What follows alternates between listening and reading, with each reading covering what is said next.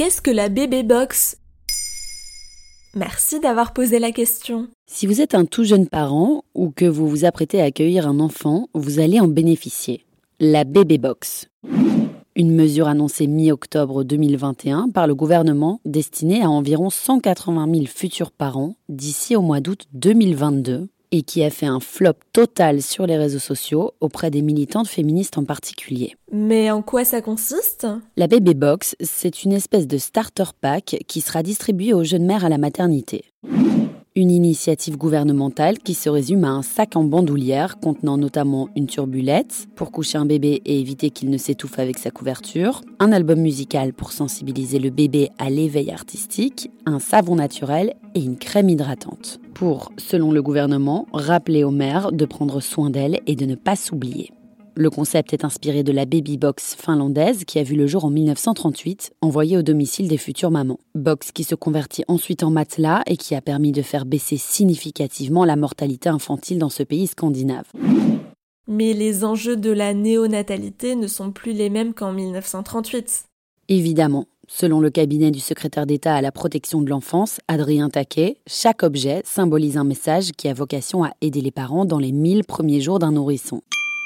Mais les militantes féministes y voient une vaste opération de communication qui passe complètement à côté des réels enjeux de la maternité. Parmi les plus populaires, Ilana Weissman, autrice et sociologue à l'origine du hashtag postpartum en février 2020, à l'issue duquel s'ensuit une déferlante de témoignages relatifs à l'isolement des jeunes mamans après l'accouchement et à la violente dépression qui peut toucher jusqu'à une mère sur trois.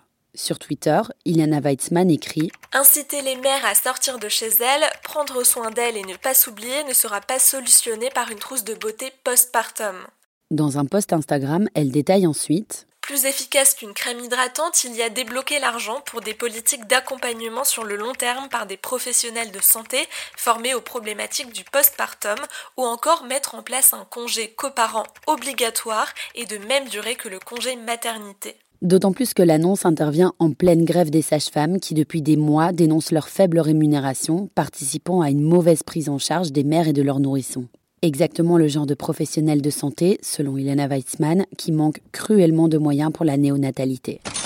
Adrien Taquet a annoncé l'instauration dès début 2022 d'un entretien systématique autour de la cinquième semaine après l'accouchement pour repérer les dépressions postpartum.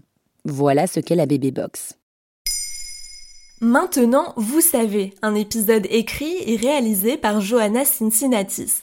En moins de 3 minutes, nous répondons à votre question. Que voulez-vous savoir? Posez vos questions en commentaire sur les plateformes audio et sur le compte Twitter de Maintenant, vous savez.